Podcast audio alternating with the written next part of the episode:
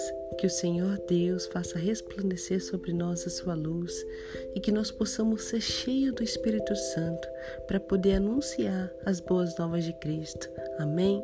Eu gostaria de compartilhar uma palavra que Deus tem ministrado ao meu coração. Essa palavra vai estar lá no livro de Marcos, é, quando os discípulos vão discutir acerca de quem é o maior no reino dos céus. Lá no livro de Marcos, no capítulo 9, no versículo 35, vai dizer que, assentando-se Jesus, chamou os doze e disse: Se alguém quiser ser o primeiro, será o último e servo de todos. Nesta palavra, Deus nos chama para sermos servos e a Bíblia vai utilizar várias vezes o termo servo, o termo servir. Lá em Filipenses vai dizer: Seja a atitude de vocês a mesma de Cristo Jesus, que, embora sendo Deus, não considerou que o ser igual a Deus era algo que devia se apegar-se, mas esvaziou a si mesmo, vindo a ser servo, tornando-se semelhante aos homens. E a palavra de Deus vai dizer para sermos servos no sentido de servir a Deus, de servir ao próximo.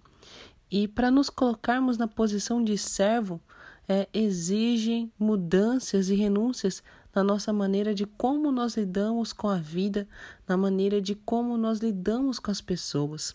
Nós temos que renunciar o nosso eu, o nosso ego, para que seja feita a vontade de Deus, para que a gente consiga atender à vontade e às necessidades do próximo acima das nossas quando necessário. E muitas vezes vão ser, vai ser se calar em vez de falar coisas que não deveriam ser ditas naquele momento. É renunciar à sua razão, é renunciar de que você está certo para que haja paz, para que haja harmonia. É você servir ao próximo, é renunciar por amor e por amor a Deus. Porque a palavra de Deus vai dizer que nem mesmo o filho do homem veio para servir, mas para ser servido, mas para servir e dar a sua vida em resgate por muitos. Em Mateus 10, 24, vai dizer que o discípulo não está acima do seu mestre e nem o servo está acima do seu senhor. E se o próprio Deus encarnado aqui na terra veio para servir, quem somos nós para nos colocarmos acima dos outros? Deus deixa bem claro que ele odeia pessoas orgulhosas, altivas e egoístas, e que os humilhados é que serão exaltados, e aquele que serve a Deus, ele não vai ficar sem recompensa. Deus preparou um galardão para todos os que são fiéis e que trabalham no reino. E uma das evidências de maturidade espiritual é quando você deixa a função de ser servido e passa a ser aquele que serve. Você para de pedir, de exigir que as pessoas façam as coisas para você, porque agora você passa a ter o prazer em ajudar, você passa a ter prazer em ser útil.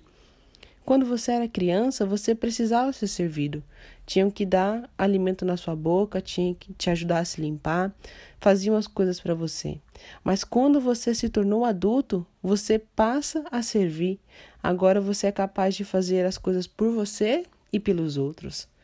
Às vezes você pode pensar que ser servo, ser o menor, é um sinal de fraqueza, é um sinal de humilhação mas não é o que a palavra de Deus diz. A palavra de Deus diz que quando eu estou fraco é que sou forte. Quando você se humilha para Deus, quando você se submete a Deus, ele te exalta e te faz assentar em lugares altos com Cristo Jesus. E isso só é possível com um coração de servo, um coração humilde, um coração contrito, um coração quebrantado na presença de Deus. Deus ele confunde as coisas sábias e as tornam loucas, e a Bíblia vai ter vários exemplos de Deus exaltando e levantando o menor. Davi, ele era o menor de seus irmãos, e Deus o fez rei sobre Israel.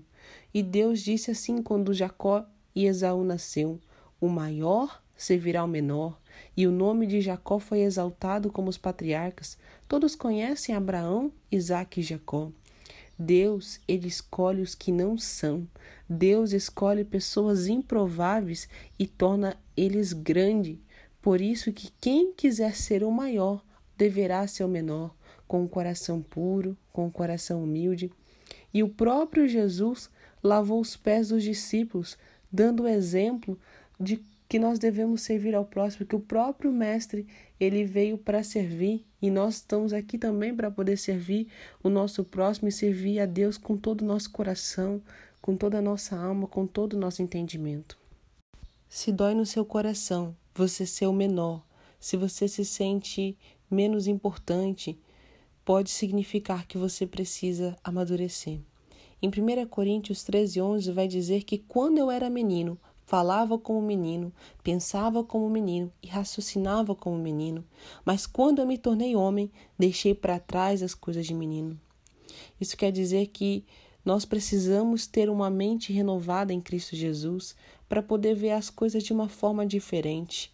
É, você precisa compreender que você é muito importante e especial para Deus.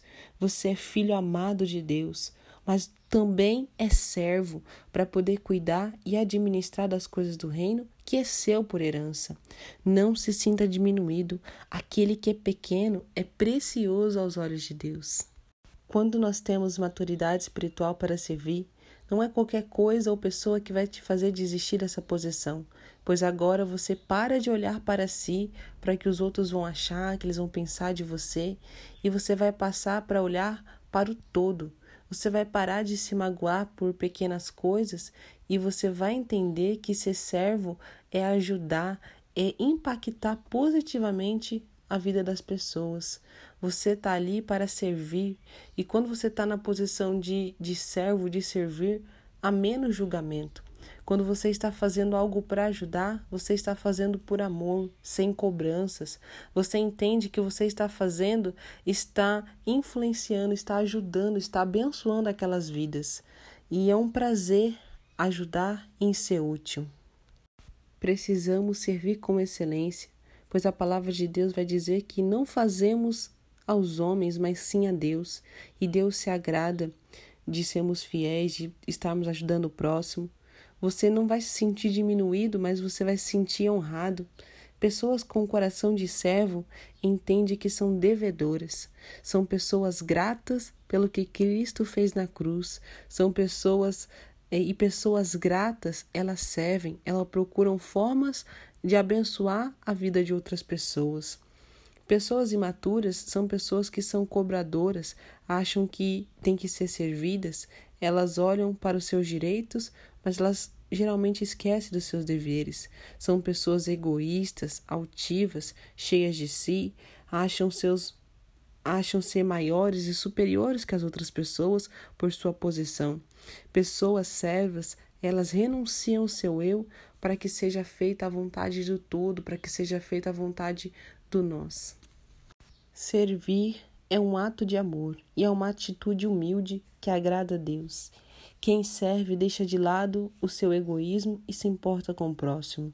Em Romanos 12, 10 vai dizer: Dediquem-se uns aos outros com amor fraternal e prefiram dar honra aos outros mais do que a vocês. Servir também é um dom espiritual. Lá em Romanos, no capítulo 12, do 6 ao 8, vai dizer que temos diferentes dons de acordo com a graça que nos foi dada e temos o dom de profetizar, temos o dom de servir, tem o dom de ensinar, tem o dom de dar ânimo, de contribuir, de liderança, de misericórdia. Em 1 Pedro vai dizer que cada um exerça o dom que recebeu para servir aos outros, administrando fielmente a graça que Deus nos deu em suas múltiplas formas. Deus confiou a nós para sermos mordomos e administradores do reino de Deus. Ele confiou à sua igreja dons e talentos, dando autoridade em nome de Jesus, para que a igreja use para a construção e edificação do reino de Deus e para o corpo de Cristo. Os dons espirituais é para servir o corpo de Cristo, e Deus colocou ferramentas e armas poderosas em nossas mãos para serem usadas. Servir a Deus e fazer parte dessa grande obra é um privilégio. Devemos ser gratos por poder ajudar, por poder ser útil, para podermos estarmos envolvidos em algo tão grandioso que excede todo entendimento. E Deus fez isso por amor a nós. Ele deu o seu único filho por amor a nós. E esse reino é para nós estarmos juntos a Deus como era no princípio com Adão, antes do pecado entrar. Deus se relacionando com o homem face a face, e isso é algo maravilhoso. Escolha servir, servir a Deus, se coloque à disposição para ajudar. Fale para Deus te usar, fale para Deus que você está disposto a renunciar para que a vontade dele prevaleça em sua vida. Diga a Deus: Eis-me aqui, envia-me a mim. Pois a palavra de Deus vai dizer que a colheita é grande, mas os trabalhadores são poucos. Entregue a sua vida a Deus para que Ele te use e para que você possa experimentar a graça, as maravilhas de quem é fiel, de quem é servo de Deus. Amém?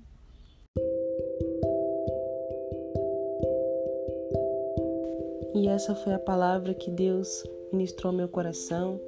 E eu peço que, se essa palavra abençoa a sua vida, que você possa estar compartilhando com mais pessoas, para que mais pessoas venham ser abençoadas também. E aqui quem falou com vocês foi Caroline Fernandes. Que vocês possam me ajudar a compartilhar esse áudio em nome de Jesus. Amém?